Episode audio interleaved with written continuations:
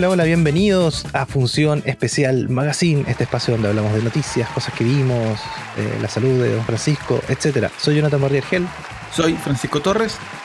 Bienvenidos a Función Especial Magazine, podcast, eh, sin guion, etc. ¿Cómo estamos, don Francisco? Bien, rara la semana, ¿no? Tres días laborales. Para la mayoría de los mortales sí, para mí no. No, según tu Instagram, para los que siguen a Don Jonathan en Instagram, no sé cuál es tu Instagram, arroba cuánto? Arroba Barriargel es uno de ellos. Ya, ok. Es uno de ellos. Eh, trabajaste bien poquito, yo vi harta fotos de comida, zonas francas, disfraces, niños. Eso no es trabajo, Don Jonathan. Yo no publico todo lo que hago. Eso afortunadamente puedo vivir sin publicar todo. no, si estuve trabajando, metí en el computador editando muchas cosas. Bueno, para los que elegimos carreras de verdad, que ayudan al crecimiento del país, fue una, semana corta. Ah, claro, sí. no lo había pensado, tú eres parte del, del mundo de los lujos. ¿Por qué? Sí, pues. O sea, de los lujos. O sea, en, un, en, una, en un apocalipsis, los primeros que morirían serían, dentro de la lista de los que haríamos desaparecer primero, serían los, los profesores de historia. No, los tuyos. Los profes de historia no tienen. Eh, si necesitáramos gente. Si necesitáramos gente para, para meterse a una cueva, a ver si es peligroso, los primeros que mandamos a los. Eh, ¿cuál, cuál, es, ¿Cuál es la descripción de tu, Uh, ¿Cuál de todas mis profesiones? Porque tengo un montón. la, que, te da más ingreso, la que te da más ingreso. Ah, eh, en realidad yo estudié diseñador en comunicación. No, no, no, te estoy preguntando eso, estoy diciendo lo, que te da ingreso. Realizador audiovisual. No, creativo. Tenías preparada la palabra. No, importa, no importa. Yo soy experto en pensar escenarios posibles. En captación de momentos emocionales. Ya, bueno, pero el podcast es de cine. Eh, ¿Qué viste? Aparta Martín. Ah, no, no, espera, espera. Eh, Yo la última vez no me dejaste hablar sobre. Porque cambiaste las reglas y la transformaste en de terror. Comentamos que fui a ver Black Adam, ¿no? No sabía que fuiste a ver Black Adam, no me acuerdo. Ah, ya, perfecto. Fui a ver Black Adam. Entonces, partamos por eso, partamos por eso. Porque además, la está rompiendo Black Adam. Con todo la. Sí, con todos los problemas. Con todo lo malo que dicen que es. Con todo lo malo que la crítica dice que es. Eh, lleva como dos semanas, tres semanas. Eh, número uno, número uno, número uno. Ahora, nos tiene mucha competencia. Me parece que la siguiente mm, va a seguir dominando hasta que salga Wakanda, ¿no? Como que no hay. No hay muchos grandes estrenos. Bueno, pero la fui a ver. La fui a ver. Eh, porque no tenía nada que hacer una. Fui a un horario súper raro. Un horario así como. Fui como a las 2 de la tarde, una cosa así. Así como. Ah, muy bien. éramos cuatro personas en toda la sala. Era Super piola. Eh, ¿Sabes qué es? Exactamente. Eh, Todo lo que temíamos. No, no, no. es, como lo justo y necesario. Es como vas, te entretienes, eh, muy buenos actores, mucho carisma. la película se salva por eso. Se salva porque hay casi todos los actores que hacen de superhéroes son tienen su gracia, son, son simpáticos, son interesantes.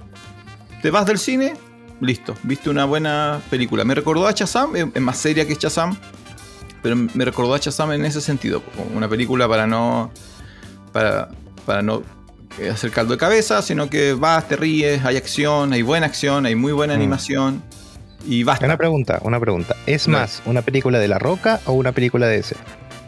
Es de DC. Ah, bien. O sea, La Roca está haciendo, hace lo que hizo Momoa en Aquaman. Ah, ok. Es ese, tipo de papel. Así como, obviamente, después que la viste, no te imaginas a alguien más haciendo ese papel. Pero. Pero tampoco es un papel particularmente complicado ni difícil. Vive del carisma, no, del carisma del personaje.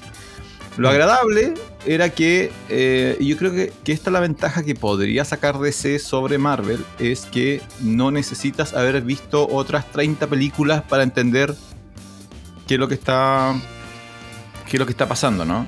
Eh, entonces, de nuevo, es, es, agradable. Me asusté, es que me asusté al comienzo y me acordé de ti, casi te llamo.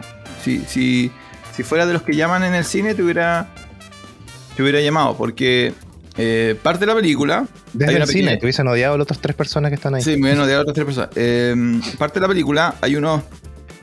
eh, una introducción de unos 5 minutos. Bueno, bla, bla, bla. Aparece la primera gran, gran aparición de, de, de, Black Adam. Aparece la primera gran secuencia. La película parte, así como la primera vez que, que Black Adam hace algo, es lo más impresionante que hace. Así como se Lo hace en cámara lenta y con la música atrás de eh, exacto. Entonces eh, se enfrenta a un pequeño ejército. Y, y empieza a sonar eh, Pain in Black de los Rolling Stones, la versión de los Rolling Stones. Entonces yo dije, esto es exactamente eh, Thor, eh, Love and Thunder con otra música. Eso, eso es lo que me temí. Es muy parecida a la secuencia de Thor eh, inicialmente. Y Pero pasa no, la, la, anterior, la primera, pues. La primera es mejor. Cuando aparece. No, no, por eso no, por eso te digo que temía que era Love and Thunder. Porque la secuencia se parece mucho a esa. A, ¿Cuál es la que hace en Guns N' Roses? ¿Con Guns N' Roses? Sweet Child of Mine. Esa, es muy, es muy parecida a esa. O Welcome to the Jungle, no me acuerdo. Bueno, pero la cosa es que yo pensé que era ese tipo de película. Así como, oh Dios, dos horas de chistes de la roca, o la roca haciéndose el chistoso como Thor. Y no, pasa esa secuencia, la película baja un poco las revoluciones, mantiene un buen ritmo, aparecen los secundarios, que es la, eh, eh, Sociedad de la Justicia, y eh, la película agarra un muy buen rumbo, se vuelve bastante interesante, el villano es, es un villano que tú puedes creer que es una amenaza para, para Black Adam. Eh, la, última, la, la, última mitad no es sobre Black Adam filosofando sobre su vida, sino que son trompazos, muy bien animados, es como, está súper bien hecho.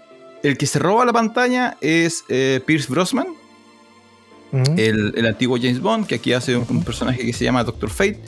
Lo hace genial, pero además los demás, los demás eh, superhéroes que aparecen, que podrían aparecer en otras películas de, de DC o series, ya sea Shazam o El regreso de Superman, eh, todo muy bien, todo muy bien. Así que muy disfrutable. Si no la han ido a ver, la verdad es que si, si les gusta el cine de superhéroes, este está de la mitad para arriba. La verdad, mm. está de la mitad para arriba. Y si les encanta, si les gusta la roca, así como ma mayor razón aún. Pero, sí, pero iba a decir mayor... que, vale. Que eso, por parte del éxito es la roca. Y te iba a decir que era el que. Antes era el que más seguidores tenía en Instagram, ¿te acuerdas? Y me metí ahora a ver, adivina, sin, adivina cuántos seguidores tiene.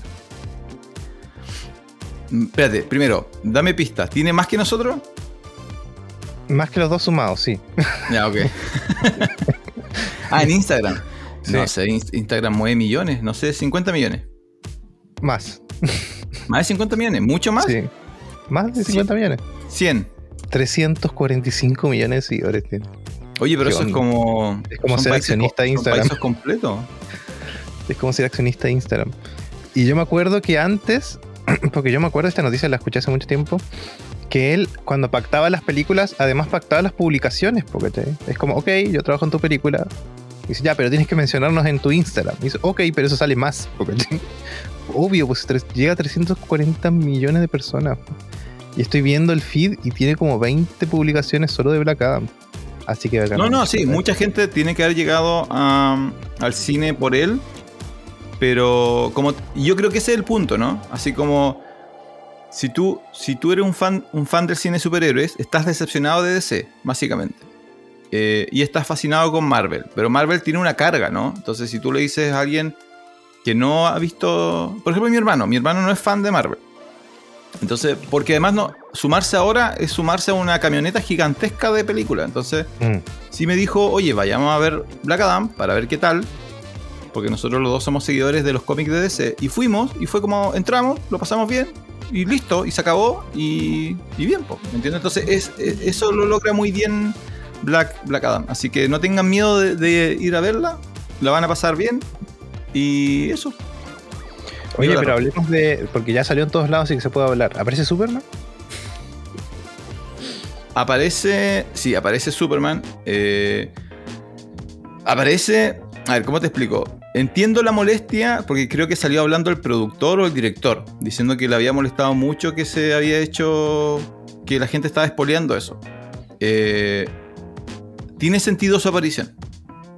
O sea, e, este estuvo, está, está, bien articulado, entonces el momento funciona. Yo incluso, nosotros sabíamos que iba a aparecer y aún así es, es, es entretenido, es, es, eh, motivante, ¿no? Porque no es que aparece así como.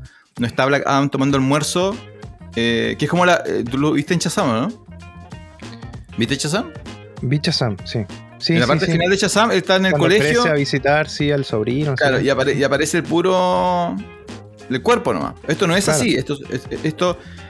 Su aparición tiene lógica en el sentido de que estos dos personajes vivan en el mismo universo. Entonces aparece súper bien. Se, el traje creo que lo actualizaron un poquito mejor. Así que Henry Cavill vuelve. Me da miedo a que vuelve. Porque él ha hecho tres, cuatro películas. Mm. O sea, si contamos esta es la cuarta. Ya, pero ha tenido tres apariciones sólidas. Y en esas apariciones eh, se transformó en Superman. eh, mató a los kryptonianos. Peleó con Doomsday. Murió Superman. Resucitó Superman. Intentó matar a Batman. Superman malo. Superman, Superman malo. Y salvó el mundo. Entonces no sé qué. Aquí viene no ahora. sé qué le queda. Así como. ¿Por qué no lo jubilaron? ¿Por qué no.? Sí, bueno. es que igual lo que raro fue raro porque. ¿Te acuerdas de Spider-Man? sí, sí, Spider-Man sí. la última que Sí, ¿quién se mantuvo. Se mantuvo sin spoil. O sea, todos sospechaban que iban a aparecer todos. eh, los Spider-Man. Pero se mantuvo por dos semanas o tres por lo menos que nadie dijo nada. Así como en redes sociales mucho no se dijo tampoco. Pero ahora salió la película y al, al mismo día Sí. tuvo que salir Henry Cavill a decir, hoy me han llegado mensajes, tengo que decirles que sí, soy Superman, bla, bla, bla. Y ahora, eso fue hace una semana, y ahora tuvimos que él ya no sigue en The Witcher. Y es obvio porque, porque se va para Superman. Pero esa es la razón. ¿Leíste la, leíste la noticia, ¿no? Yo tengo la duda ahí de por qué. Al parecer sí, porque parece que se les están por la cuarta temporada y se les cruza por lo que van a hacer ahora. Porque, Ah, pero ¿es un tema, es un tema de tiempo o un tema de contratos? Así como Warner le dijo tú trabajas para nosotros no. No sabes cómo, no sabes qué hay por ahí. no es lo que se dice nomás. Por ejemplo, acá en, en una página especializada, Hollywood Reporter, dice... The streamer, el Netflix anunció que Henry Cavill no seguirá en la cuarta eh, temporada en el rol principal. Liam Hemsworth es el que va, va a ser The Witcher ahora. Y mm, la tercera temporada está lista, así que va a salir en verano del 2023. Yo, ¿Tú has visto The Witcher? Sí, hasta la 2. Hasta la segunda Hasta los- temporada. Yo tengo la duda de que em, obviamente es una serie que está basada en un juego muy popular, que está basada en libros que son medianamente populares. Eh, me da la impresión que gran parte de la serie, en términos de em, su impacto mediático, tuvo que ver con, eh, con Henry, con los esfuerzos que hizo Henry, con la figura de él primero y con los esfuerzos que hizo de él de promocionar la serie y de usar su fama que tiene de ser él es nerd, po, él es ñoño. Sí. Él, él juega juegos de mesa, juega juegos de, de rol, él juega videojuegos, era fanático de la serie. De hecho, hay un- no sé si tú lo viste, hay un video que rompió la red de él armando su computador. Ay, parece que sí, lo escuché, no lo vi entero. sí, sí. Ah, ya, yo lo vi, sí, es, es- es- es simpático, po, es como lo ves sufriendo un poco, colocando las piezas pequeñitas con sus grandes dedos musculosos. Pero, entonces, al parecer, la- la- el golpe inicial de la serie tuvo mucho que ver con él, así como con, con lo que Henry representa hoy día en, en- en los medios, que es como uno de los pocos actores que parece que no ha hecho nada malo todavía. Entonces, ¿tú crees que lo afectará mucho la- el intercambio con, con Liam, o no? ¿Tú lo vas a dejar de ver? ¿Tu corazón está roto? Sabiendo que no vas a O ver sea, a yo gente. le- igual le he dejado de ver un poco porque no terminé la segunda temporada. Em, no sé, a mí en lo personal a mí me aburrió un poquito la segunda temporada. Chan. Chan Chan, sí. Así que no, no sé. No sé, yo creo que, que no, no debería haber mayor cambio en realidad. Si ya viste hasta la 3, va a haber la 4. da lo mismo si lo cambian o no. Claro, si alguien llega hasta la 3, eh, le gustó la serie, ¿no? Mm. Más que, eh, que Henry, simplemente. Henry es como el, el parte de la, de la llegada inicial y luego, bueno, si estuviste, si gastaste. ¿Cuántos capítulos son cada, cada temporada? No recuerdo, pero son más de 8 parece. Ya que sean 10. Si gastaste treinta y tantas horas de tu vida viendo una serie, uno asume que es por la calidad de la serie, no por el, Mm. por el actor. Así que veremos qué pasa con. También va a generar mucho morbo, ¿no? Mucha gente va, va a querer ir a ver la primera temporada de la. O sea, la primer capítulo de la cuarta temporada para ver cómo se ve Ah, sí. Liam. Bueno, pero hemos tenido casos como eh, Johnny Depp y en Animales Fantásticos que lo cancelaron, ¿te acuerdas? Y entró. Ay, ¿cómo se llama? Mal. Nils, no, Mladen, me, ol- me olvidó su nombre. Pero reemplazó en su rol otro actor, ¿te acuerdas? sí. Y a muchos lo aceptaron muy rápido. En, en la película no te dicen por qué cambió su cara y sigue nomás y funciona súper bien. O sea, creo, creo que lanzan una frase, ¿no? Algo así como. Tuvo que. Es que bueno, es un mundo mágico, pues, entonces usó, usó un hechizo para que no lo atrapemos y cambió su cara. O Ok, sea, Perfecto, avancemos. Em, lo que te hace Ah. pensar por, por qué no lo hizo Voldemort. ¿Por qué Voldemort nunca usó ese hechizo para cambiar caras? ah, ¿O si lo usó? ¿Tú viste toda la Harry? Bueno, si alguien ha visto todas las Harry Potter, por favor, manden un mensaje. ¿Por qué eh, Voldemort nunca us- usó un hechizo para eh, tener nariz? Yo creo que, por ejemplo. por ejemplo, así como por, por- como de un mundo mágico, no entiendo. Eh, esto con las noticias, claro, cambió. Black Adam, la, Black Adam la está rompiendo, yo la fui a ver. Eh, Henry vuelve a ser Superman. Eh, yo creo que ya va por camino de ser. ¿Tú crees que superó a Reeves o no? En términos de cuando la- alguien dice cine Superman, Superman, es. Claro, en cine Superman es. ¿Tú crees que. ¿Qué se te viene Ah, primero a la cabeza? O sea, es que el antiguo yo lo encuentro muy chistoso, el antiguo. No, no, pero es parte. Bueno, la, la- a partir de la, de la 3 son, son comedias, po, casi. Cuando Superman en las, en, las, en, en las originales se vuelve malo, se toma un whisky Creo que esa es la. Esa es la y apaga la, la antorcha de los Juegos Olímpicos, la sopla. Eso es sí, todo lo malo que hace. No, era- son- eran mundos distintos. Eran, era un mundo Ahora distinto. mata gente. Claro, ahora ahora hubiera, gente. hubiera matado perros. Hubiera pateado perros, sí. Eh, por eso, pero ¿quién se te viene a la cabeza hoy día? A los dos, los dos todavía. Lo que pasa es que nosotros somos igual una generación que convivió con los dos, pero las nuevas generaciones, obviamente, que solamente Henry Cavill. Sí, nadie se acuerda del, del del medio. Sí. Ni siquiera me acuerdo de su nombre. Al del medio, el, el hombre de acero. Sí, po. Que volvió al mu- mundo de Cepo. Sí, que para un avión, que va a caer en un. Justo va a caer en un. No, pero todos los Superman han detenido aviones, creo, ¿no? Sí, pero este lo para y lo baja en medio de un estadio. Ahora, ese, el espérate, hombre acero es, es, es, es. Eh, Brandon Ruth. Brandon Ruth. Es el Superman que hizo Superman Returns. Ah, entonces yo no la vi eso. Y No es esa la que yo digo. donde el malo es Kevin Spacey. Es Lex Luthor. Ah, Es como un Lex Luthor que anda todo vestido de, de blanco. sí, sí, sí. Y esta, ti- esta tiene la escena icónica eh, de la. Cuando todavía los efectos especiales eran como la gran novedad. La bala que se choca en el ojo de Superman. Y, y la bala se rompe y no le pasa nada al ojo. Y es como una cámara, hace como un super zoom. Ah, sí, no, parece me- que- no me acuerdo parece que no. Parece que no viste. Bueno. En fin. Ya, entonces, eh, pura, ahí puras noticias ñoñas. Eh, pasemos entonces a. em, ¿Qué vimos? ¿Qué viste, Jonathan? Ujú.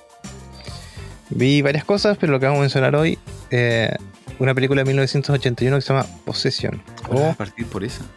sí, o La Posesión en España, que el nombre no está tan diferente, pero Una mujer poseída en Argentina, así se llama. Película alemana. No, no, de- espérate, se, se llama ¿Una mujer poseída en Argentina o Una mujer poseída en Argentina en se llama Una Ah, mujer ya, ok, poseída. ok. ok. ¿Cómo se llama? Porque encima pasa en Alemania, pues no puede llamar. es como, es como una película media internacional, ¿no? Más o menos. Ya, eh, está hablando inglés y en la película alemana de terror, de suspenso. Eh, ¿Por qué la vi? Porque está dentro de. Si tú buscas clásicos de terror y películas imperdibles que hay que ver de terror, sale posesión casi siempre. No, sale la nueva posesión. No, no, no. Sí, sale la, la- la que comentamos en un capítulo.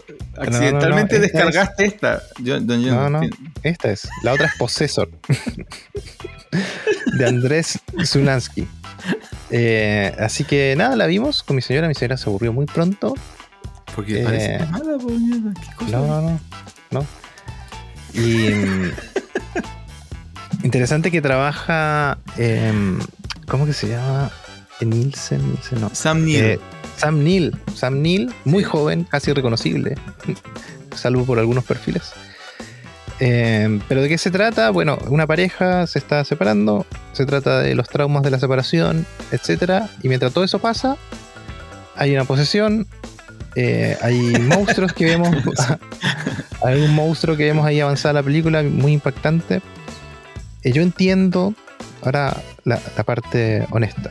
Yo entiendo el significado de la película, entiendo lo que trata, entiendo la filosofía que está detrás de lo que está diciendo. La peor, ¿ya? Sin embargo, en estos días está bien difícil de ver. es difícil de ver, te voy a decir. Hay cosas que, hay actuaciones que no están fuera de lo que nosotros tenemos hoy como actuación. Eh, formas de mover las manos, etcétera. Hay momentos muy in, eh, incómodos en la película que te hacen sentir súper mal. La escena más eh, memorable o que la gente siempre saca a colación sería la escena donde ella es poseída, que es en un subte, en un túnel del metro o algo así. donde ella se empieza a dar contra las paredes, va con unas bolsas, las la empieza a botar contra las paredes. Es de verdad, te pone los pelos de punta, así como es muy tensa esa, esa, escena. La escena del descubrimiento del monstruo, que no vamos a decir mucho más, también. Y hay algunas escenas que son de violencia intrafamiliar, que por la forma en la que están filmadas no pegan tanto hoy. O sea, hoy hay formas de hacerlas que es mucho más creíbles y, y etcétera. Eh, nada, clásico del cine sí, fácil de ver, no. No es sé, el resumen. Yo, yo le creo a tu señora. Yo creo que tu señora, se- hay- de hecho hay que invitarla al... Hablar. Sí, porque ella es como la, la- Si ella se duerme en la película, seguramente deja mucho que, que desear. Eh, estoy buscando y, o sea, esta película es como... Claro, está en las mejores listas de películas filmadas en Alemania del Oeste, pero eso ya es una lista bien corta de... Bien específica. Ah, me olvidé decir que, claro, sucede en Alemania del muro de Berlín. Sí, pues, porque fue Entonces filmada... todavía estaba el muro, todavía estaba la Guerra Fría. Sí, el muro aparece un par de veces. eh, y igual el muro aparece en, la parte más filosófica de la película, en la forma de la división que plantea. Hay una parte donde la película realmente estalla en la fantasía y tú no, realmente no sabes si estás viendo lo que tenías que ver o no. Eh, pero claro, ya cuando terminó la película y la pude digerir, entendí algunas cosas más. Pero eso, Posesión ok. de 1981. Usted si Yo quiere que lo vaya a verla y, y de, de- No, de nadie su por favor, no pierdan su tiempo. No. Y, Eh, y la gente, yo no lo recomendaría para gente que le gusta el cine más tradicional. no. Ahora, tema aparte. ¿Es Sam Neill eh, el actor más, lo contrario, de sobrevalorado? Eh, under, no. Sí, también lo estoy Infra. pensando en inglés. Infra, ¿Infravalorado infravalorado. de, de la segunda parte del siglo XX? yo creo que sí. Es actorazo él. Pa- pasan como que da la sensación que no la gente no lo no lo considera. Pero mira y no y, y en general en cine de terror no está en esta que bueno yo no la he visto le vamos a creer a Don Jonathan que es buena. Él fue eh, Demian en Omen 3 él está en eh, La Boca de la. Locura. También, en sí. Event Horizon. Él está en Jurassic Park. Él es eh, Alan Sí. Grant en Jurassic Park. Entonces tiene su tiene sus buenas actuaciones siempre sólido siempre correcto bastantes películas eh, como de culto yo creo que hay que hay que explorar un poco más la, la filmografía de, de Sam Neill lo que pasa es que tiene como una cara eh, olvidable ¿no? No, a mí es súper reconocible él. No, pero cuando lo ves, pero, pero su cara es como normal. Es como no tiene ningún rasgo. Como que los actores famosos tienden a tener como algún rasgo así como. Él podría haber sido un Joker por la cara que tiene. Por ejemplo, por ejemplo, la, la cara de Phoenix, de Joaquín, es rara, ¿no? La- y la Mm. forma de actuar de Jack Nicholson es como súper singular, como que es difícil imitar a Jack Nicholson, es difícil encontrar a alguien parecido a Joaquín Phoenix. Brad Pitt incluso tiene como algunos rasgos como eh, singulares. Y claro, Sam Neill es como normal, así como que tú lo podrías ver caminando en la calle y... listo, ¿Mm? no, no. Por eso, entonces eso quizás no lo ayuda a... a- de hecho, la mayoría de sus papeles parten como personajes normales. Siempre es como su personaje es como normal y algo, algo pasa y lo obliga a... Pero bueno, así que a- a- vamos a revisar más, más cinematografía de, de Sam. ¿Qué vi yo? Eh, y yo creo que aquí vamos a discutir porque yo vi el primer capítulo de Cabinet of Curiosities de Guillermo del Toro, una serie, una antología que está en Netflix, que abrió la semana pasada, oficialmente en octubre 25, para Halloween obviamente. Es una serie de 8 episodios. los episodios duran aproximadamente una hora, con temáticas de horror. Yo vi el primero y me decepcionó. Así ¿En serio? El primero, el primero, el oh. primero. Que no sé qué lugar ocupa el primero en la escala de los ocho capítulos. Ah, mm. Yo creo que le vamos a dar una segunda oportunidad, pero pasó como al final de la lista de cosas que revisa. La verdad es que me, decepcionó mucho. Tú viste los primeros cuatro, entonces obviamente a ti los primeros cuatro. un poco más. ¿Qué, te gustó? llegaste a la mitad. A mí me gustó porque es, no es el terror de jumpscare ni de... Aunque justo en el que tú viste parece que hay un jumpscare. eh, son eh, ¿Cómo se llama esto cuando son capítulos que no tienen. Son episodios unitarios, una antología. claro. Claro, ahí está. Y, aparte, aparece em, Guillermo del Toro al principio, te dice de qué se trata, de qué va, te dice cómo se llama la historia y cuál es el director. Que es, para mí es súper importante porque las antologías no hacen nada de eso, Si te das cuenta, casi nunca se le da el crédito al que realmente hizo el episodio, ¿cachai? Eh, me, gusta esa presentación. Me parece raro él, Guillermo el Toro, tan serio, viendo con unos ojos vacíos en la pantalla. Él es más chistoso. Sí, todo da a entender que él es como más. Y no le da para ser como un personaje enigmático como esas. ¿Te acuerdas de esas películas antiguas, como la serie antiguas como Twilight Zone? Que aparecía un presentador y te decía, pero él nunca pensó que estaría en la dimensión de ¿Eh? Claro, como que le falla. ¿Viste alguna vez la, serie de, antología de Hitchcock? Eh, no, no sé, pero sé cuál es, sí. Ya, pero Hitchcock igual las presentaba, pero mm. y él tiene como esa. Hitchcock tenía como esa, esa connotación como que no lo podías tomar totalmente en serio, por lo tanto él lo presentaba de esa manera, así como. Claro. Siempre escondía como su pequeño chiste británico. Y Guillermo intenta ser como muy serio. Y uno sabe que Guillermo tiene, su lado, claro, no es él. Él le gusta la risa y reírse y disfrutar con el cine. y todo eso. No, no, él es español, ¿no? Él, él es mexicano o español, parece. ¿La jarana? ¿Jarana dónde viene? Bueno, si alguien sabe el origen de la palabra jarana, bueno, a Guillermo el Toro le gusta la jarana y él intenta esconder eso en su presentación y eso no, funciona muy bien. Sí, Así que eso, ocho episodios, cada uno, eh, parece que algunos se repite el director, no recuerdo, no he visto todos, eh, pero historias que sí mantienen, mira, yo vi cuatro, si bien no son, no se cuentan de la misma forma, se nota que hay un director, a diferencia de, no sé, por ejemplo, lo que pasa con Marvel o Disney o Star Wars, que donde dicen que sí, son ocho directores, pero al final es lo mismo. Em, pero la estética y, el detalle del, por lo menos, departamento de arte está fino. Está súper bueno para hacer un, episodios de una hora. Son prácticamente películas chiquititas. Eh, pero sí son historias que se cocinan algunas más lentas que otras. Mantienen la atención, a mi punto de ver. Eh, y no, son, como te digo, historias que cada 10 segundos te van a estar haciendo un salto porque no, no son así. Eh, y la que viste tú se trata de mm, a mí me hagamos spoiler, hagamos spoiler.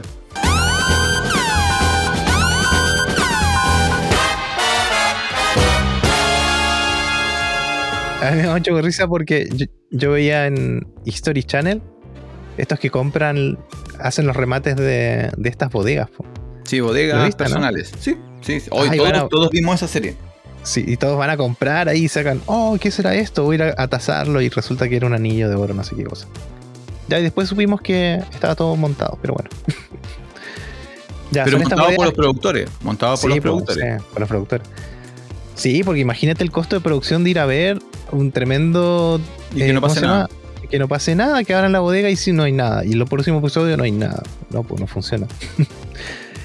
ya, son estas bodeguitas que tú arriendas cuando dejas cosas ahí en, en Estados Unidos. No sé cómo se llaman. Home Depot, ¿no? No, eso es una ferretería. sí, eso del águila. No, no, son bodegas, son bodegas. Claro, y dejas de pagar el arriendo, entonces ellos pasan un tiempo y por contrato te pueden rematar tu bodega si es que no la pagaste. en el fondo pasa eso, hay un viejito, vemos un viejito que muere al principio y entendemos al tiro que esa bodega era de él. Algo raro pasa en esa bodega. Y llega un tipo muy... que le dé plata a gente equivocada, digamos, y se, se gana ese... ese ¿Cómo se llama?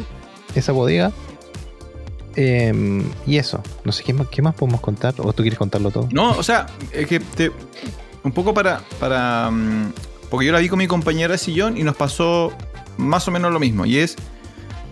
em, parte del capítulo te presentan el personaje principal, que es un personaje que vive de esto de las bodegas, pero obviamente también toma malas decisiones en la vida, por lo tanto debe plata, debe ser por apuestas, básicamente. Mm. ¿ya? Asumamos que es por apuestas. Le debe plata a alguna mafia por, por apostar mal. Y el personaje es. em, te cae mal, está diseñado para que te caiga mal. Eh, su objetivo fundamental es em, hacer dinero, ¿cierto? vivir, pero es un tipo amargado. Ya la- él siente que la vida lo ha tratado mal, que la vida le debe cosas. Ah, porque encima es un ex militar, fue a la guerra. Claro. él. Entonces él llega a, a la bodega y en la, a ver, este es el tema. Como decías tú, la ambientación, la producción, eh, la preocupación por el detalle, eh, los actores, el, protagonista del capítulo es Tim Blake Nelson, que es un actorazo. Eh, está todo como en el máximo nivel. Así como claramente Guillermo, Guillermo no solamente puso su nombre, así como no le dijeron, oye Guillermo, te pagamos 5 millones si tú pones el nombre y avalas la serie, sino que Guillermo claramente está metido en la serie. Él seguramente tuvo que ver en la producción, en la elección de los directores, elección de los guiones, en llamar a los actores. Entonces está súper bien hecha. Entonces más o menos hasta el minuto treinta y tanto, cuarenta y tanto, estábamos no solamente enganchados, sino que eh, ansiosos de ver qué iba a pasar. En el fondo, el secreto es que hay algo oculto en la bodega. Y nosotros tenemos que acompañar a este personaje a medida que él va ensamblando las piezas que le permiten acceder a este secreto. Eh, pero y, nosotros estábamos así como, ¿y qué va a pasar? ¿Qué va, eh, ¿Será esto? ¿Será esto otro? ¿Qué pasa si lo encuentra? Y resulta que al final lo encuentra. Al final eh, el secreto es, para mí, fue anticlimático. Ese es mi problema. Fue como, tenía tanto que ofrecer la, la historia y yo creo que el, el último acto como que se termina siendo un slash movie. Termina siendo un jump scare. Y yo creo que eso desinfla un poco el, todo lo que venía construyendo antes. Que tú podrías haber, haber contado historias. porque, a ver, te pongo un ejemplo. El, el personaje no, no hace nada fundamentalmente mal durante el capítulo. Es, una, es, una- es un personaje desagradable. Entonces también te, te deja como frío porque te es como, ya, pero entonces, ¿por qué? ¿Por qué le pasa lo que pasa? Muere otro personaje que también muere súper abruptamente y tú quedas así como, ya, pero es que le faltó tiempo al capítulo, le faltó recursos. ¿Por qué se, como que mm, se desinfla un poquito al final? No, por eso no sé si tú sentiste eso, no sé si pasa lo mismo en los otros capítulos, donde quizás los cierres son muy bruscos. Eh, e- eso nos pasó a nosotros. Y los dos sentimos lo mismo. Pensábamos que podía haber, hecho tantas otras cosas y al final es como, no, es como un monstruo y es como si hubiera un lobo. Había un lobo encerrado y el lobo se come el tipo. Fin. Y es como, ok. Eh, mm, no sé, yo igual lo, lo veo como episodio de Dimensión Desconocida. O sea, es como ese tipo de, de narrativa. O sea, Eh, ya, el- sí, sí, sí. O sea, obtiene lo que se merece en el fondo. Él no solamente es un tipo desagradable, sino que tiene todo un discurso anti medio xenofóbico. Eh, cuando está revisando el, el lugar y se encuentra con fotos de los nazis, ah, fotos de los nazis, los tira por ahí, ¿cachai? Como que no le da nada, es como apático él con la vida. ¿sí? Claro. Y lo único que quiere, a, a fin de cuentas, es como ganar plata, ganar plata, ganar plata. Mira, mira, Oh. eso, eso iba. Mira, para los que no quieren saber spoiler, sáltense tres minutos en el podcast. Lo que yo pensaba que iba a pasar, que me hubiera encantado, es que. Porque al final, lo que hay al final de la habitación es un demonio. Entonces, lo que yo pensé que iba a pasar es que el demonio que estaba atrapado iba a intentar hacer un trato con él. Y le iba a ofrecer lo único que a él le importa, que es plata. Yo pensé que le iba a decir, oye, ya, yo te puedo dar plata, pero tú tienes que alimentarme. Y yo pensé que ese iba a ser como el, último paso de la corrupción del personaje principal, que era que él iba a sacrificar a algunos de los otros secundarios que andaban por ahí para obtener esta riqueza.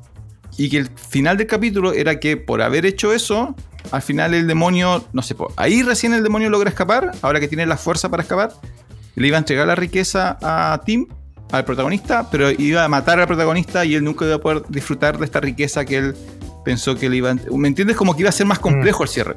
En cambio, lo que termina pasando es que él, por agarrar algo valioso de la habitación del demonio, borra el círculo de protección, el demonio se despierta y empieza a matar a los que están en el edificio. Y fin. Entonces, como. me- me- e- esa parte como que no me ensambló bien para todo lo, lo, lo bien hecho que está el resto del capítulo. O sea, el capítulo está, Mm. como dices tú, el, el- el nivel de detalle de la- del almacén que abren.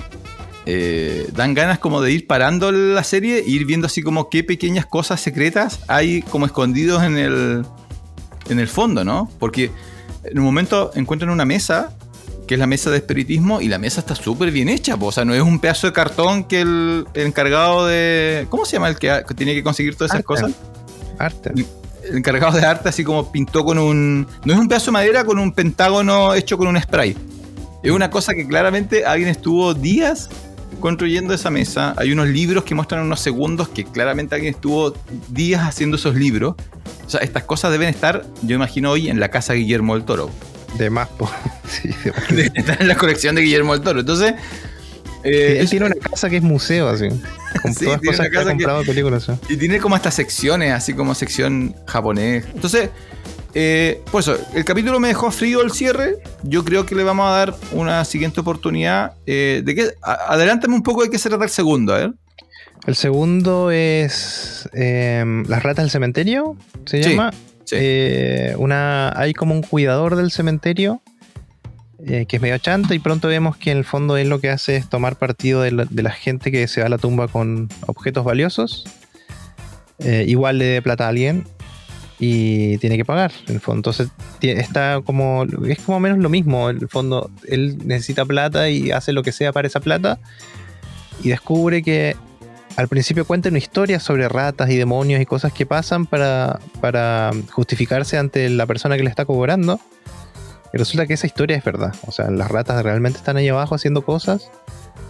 Eh, y es Está igual, claustro- está, está- está todo bien hecho. medio ¿Eso se claustrofóbico, claro. Sí, ah, cierra un poco mejor que la primera, para mi gusto. Em, eso, y la que me gustó más es la 4, que es The Outside. Sobre una mujer, ¿no? sobre la mujer eh, que mm, y en el fondo lo que muestra es em,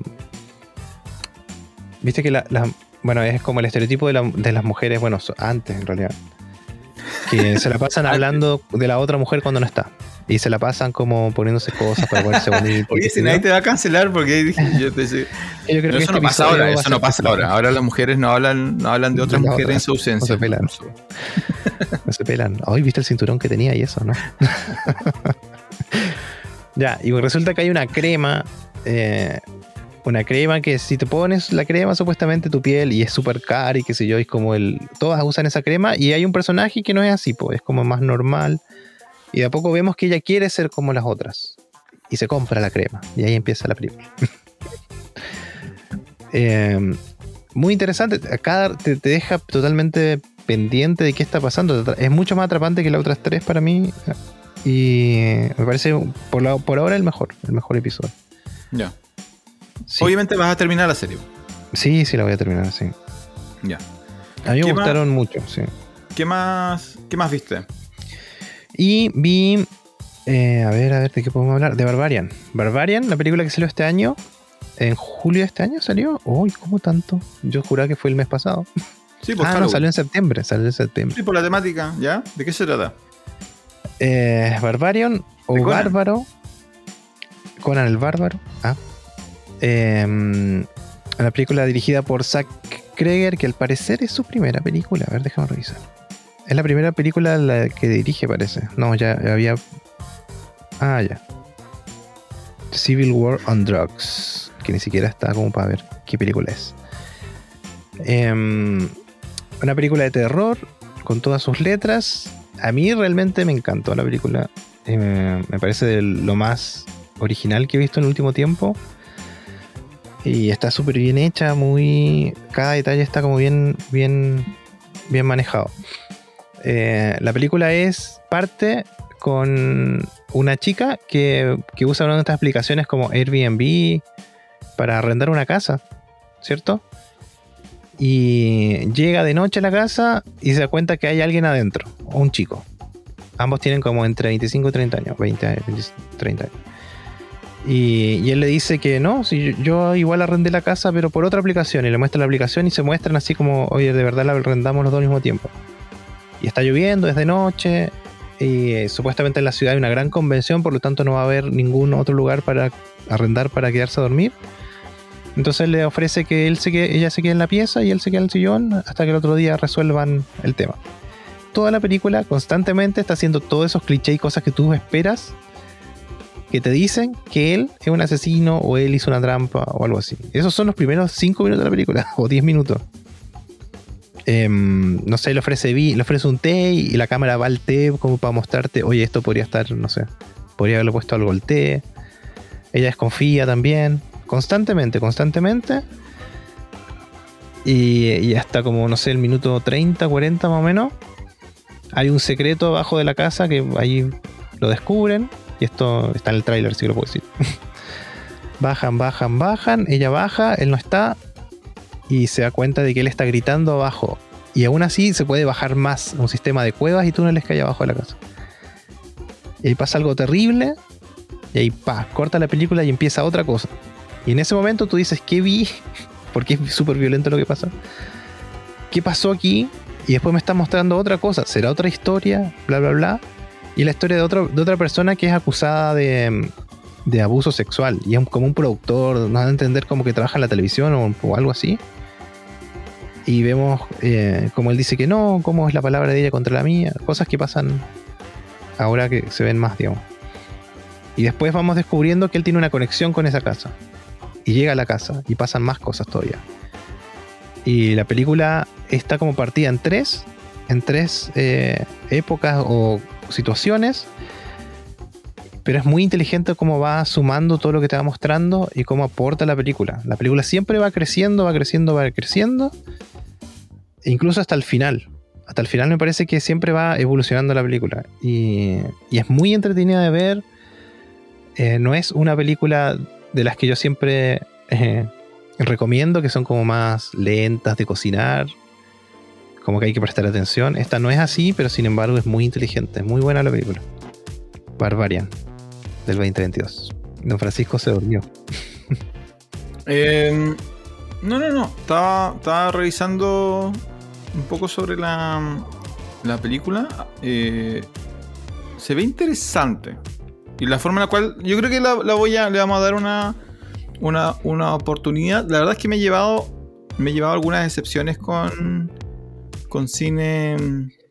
eh, de terror como más. Más moderno. Aunque parece que viene una nueva ola de de cosas que valen la pena ver. No, no, ¿no has podido ver Smile todavía? No, no, todavía Yo tampoco, la tengo ahí. Entonces Barbarian como que está ahí como que tranquilamente, parece que cumple bastante, bastante los los objetivos, así que yo creo que la, la vamos a ver. Lo que pasa es que este póster que colocan, estos pósters que colocan así como medio entre ochentero y noventero, uno realmente no sabe qué, qué esperar. Eh, la última que vi de- que tenía como este tipo de arte era este X.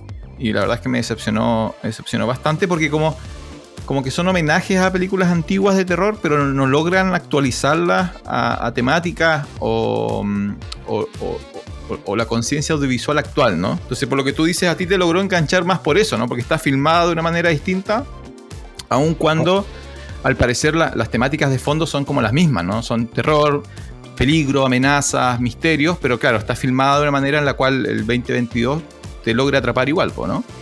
O sea, la, la película está ambientada en el- la actualidad. Lo que Ya. sucede, sucede ahora. El tema es que hay una, una de esas cortes que yo te digo que en los que se divide la película donde muestra algo que pasó en los 65, ¿no? 65, 70. eh, y, y explica qué es lo que pasa y qué es lo que vas a ver después. Está súper, yo no sé cómo explicarte, pero está súper bien eh, contado, cómo, cómo se unen las piezas. No hay, no hay nada que, que te diga, ah, esto va a pasar ahora, y no hay nada que salga de la nada para, para justificar otra cosa. Está todo bien contado. Eso es lo importante Claro. de la película. Entonces Barbarian, ya. ¿Y dónde hay que ver esta? Esta está en Star Plus. Star Plus, perfecto. Creo que tengo. Star Plus. Eh, mira, yo. Es que. a ver, em, yo creo que ni siquiera vas a saber de qué estoy hablando. Eh, mi compañera de sillón me hizo ver con ella una película que se llama Bros. Bros. Bros. Así como, hey, bro. ¿Así? Pero en Bro. plural. Bro. Hey, bro. We, bro. Eh, que es una comedia americana romántica. Con eso te digo todo. Pero la gracia, la gracia es que está eh, protagonizada. O sea, la historia es sobre una relación eh, de dos hombres homosexuales. Ah, que estoy viendo el afiche y son dos hombres vistos de espaldas y con las manos se tocan un la Sí, pompis. como, como. La gente hacía mucho eso antes, era como el- en vez de andar de la mano, andaban con la mano en las pompas de los otros. Es- en el bolsillo. Sí, en el bolsillo. Bueno, pero está protagonizada por eh, Bill Eichner, Billy Eichner, que eh, ha tenido eternos eh, papeles de secundario en eh, una inmensa cantidad de comedias y películas. Siempre hace como el mismo papel en las comedias, que es como de mm, gay, hombre gay adulto, eh, muy eh, ansioso, como que sufre de, ansiedad. Yo lo para los que vieron eh, Park and Recreation, lo van a identificar eh, inmediatamente. Entonces siempre hace, como este papel. La gracia de la película es que eh, parte con la producción de la película. La producción de la película tiene que ver con él promoviendo con ayuda de Judd Apatow, que es uno de los productores y directores más importantes de la comedia de los últimos años, intentar filmar una película sobre una pareja gay desde la lógica de los gays, desde la lógica de las minorías eh, sexuales.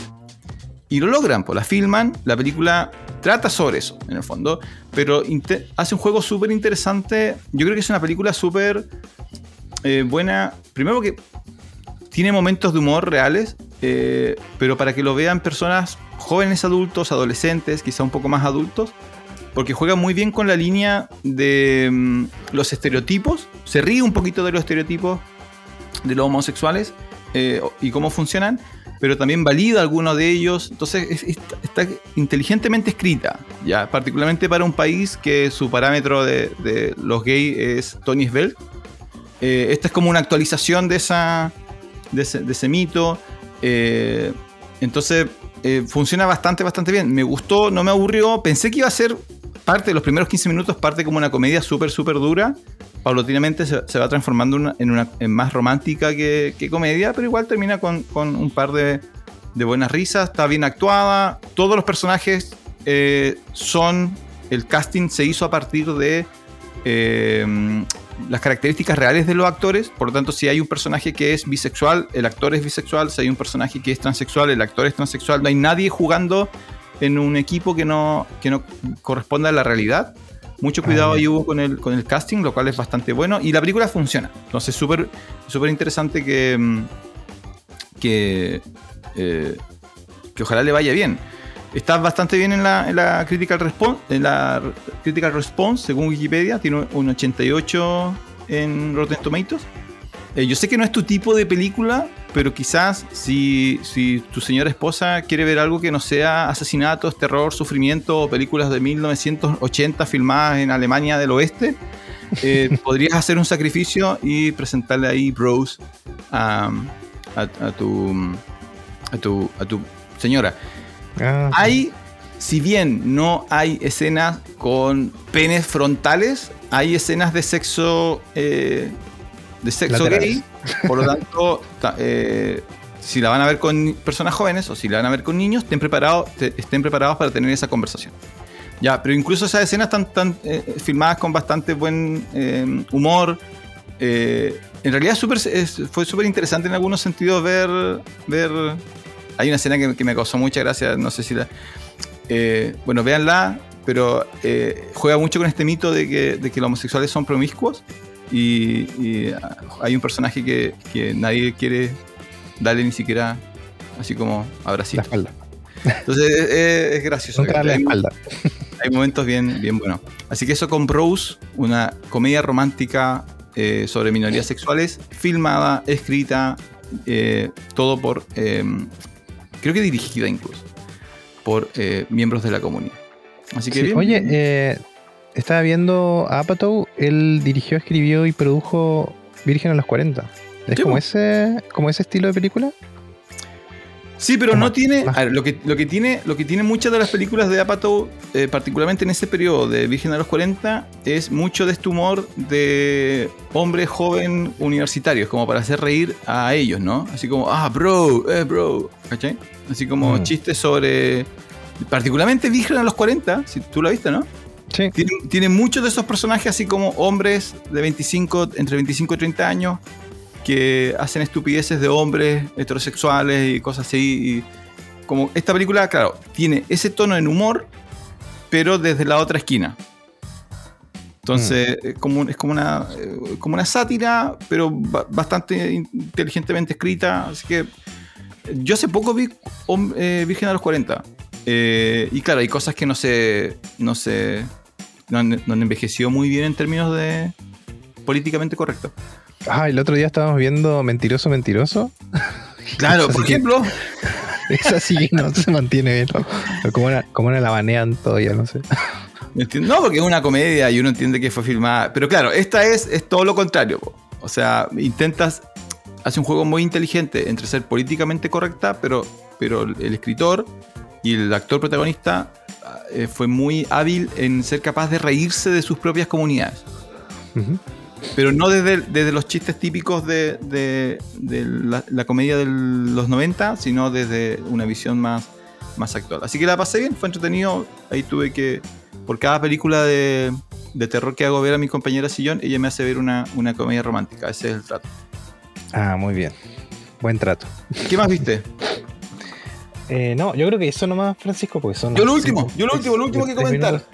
Tiene 60 segundos. Nos reconectamos, empezamos a ver con mi compañera Sillón, en la desesperación de encontrar series cortas, empezamos a ver de nuevo Dragon Ball, la serie original de 1995. Yo juraba que era del 70. Perdón, de 1986. 86. Ah, el 86 el, el anime. Se mantiene súper bien, sí. Empezamos a ver con Goku chiquitito. Vimos el primer capítulo en japonés. eh, muy bueno para saber cuáles eran las voces originales. Pero a partir del segundo capítulo ya empezamos a verlo en. Duele en la latino- cabeza, po. En latino. lo empezamos a ver en latino. Goku en japonés te duele la cabeza. Y no, sabes que la voz es muy parecida a la de- Encontraron a alguien con la voz bien parecida. Eh, Pero el segundo capítulo ya lo empezamos a ver en latino. Se sostiene súper bien. Impresionantemente bien. eh, porque es una serie de aventura. Es de aventura, es de humor. Es muy gracioso Goku y la interacción con Bulma en los primeros capítulos. eh, mucho humor gráfico. Mucho humor con, con de buen timing. Como pasan muchas cosas así como sutiles o que tienes que estar prestando atención, así que muy muy bien. Eh, yo creo que la vamos, vamos a ver hasta dónde llegamos, vamos a ver si, si logramos cubrir los 150 capítulos.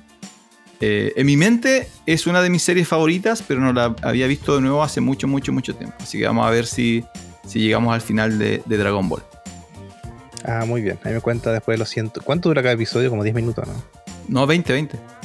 Ah. Pero no se demoran como 3 minutos en contarte lo que pasó el Es anterior. que no lo, sabes que no lo tiene. Hasta ahora no lo tiene y eso es lo que me ha llamado la atención. Está hecha como... No, no está con ese diseño. Si no se repiten... Las Creo que novelas eso- de TVN, ¿te acuerdas? Creo que eso empieza después.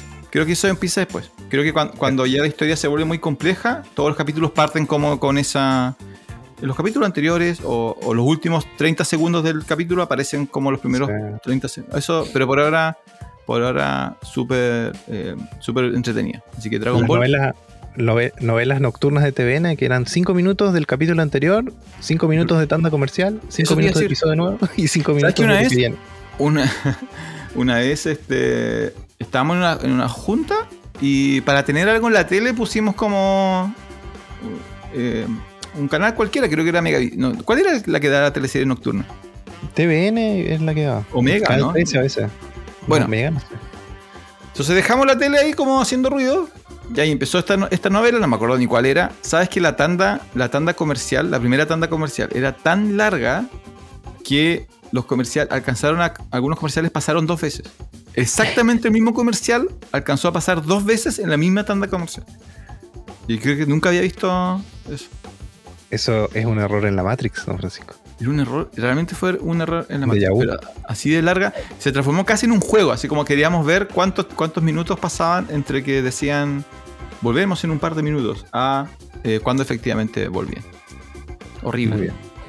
Cenaron y seguían la, la tanda comercial. Exacto. Terminamos la partida de truco y todavía no había vuelto la, la serie. Ya, don Jonathan. Muy ¿Qué se viene esta semana? ¿Qué tienes pensado ver? Esta semana no lo sé. No Puro sé. trabajo. No, así Sí. no se puede. Yo Ya. creo que voy a hacer esa de nuevo. Voy a hacer una antigua Dragon y una nueva. Dragon Ball. Ya, entonces, Una antigua y una nueva. resumen. Black Adam, sí, pero sepan a lo que van. Entretenimiento puro y duro. Acción, la Eh, roca. Possession, sí, pero sepan. Sepan lo que es. Si pueden viajar en el tiempo y vivir lo que se vivía en 1981, vean posesión. Ya. Eh, Barbarian, sí, sí o sí, Sí. sí. Sí Cuatro sí, estrellas le puse yo. Ya, tú, hay que, hay que ver Barbarian. Eh, Guillermo el Toro, del Toro, el, gabinete de, de curiosidades, sí, sí, vale la pena verla. ¿Ya? Y eh, Dragon Ball, por supuesto, si pueden ver Dragon Ball de nuevo. Y Bros también. Ah, mira, esta semana estuvimos bien positivos. Entonces, lo más débil, lo que hay que tener más cuidado es Possession, porque es vieja, ¿no? Porque tiene un estilo distinto. Claro, sí. Ya, entonces lo pasamos bien en, en cine y televisión. Excelente, don Francisco. Así que recuerden que pueden seguirnos por Instagram, Facebook.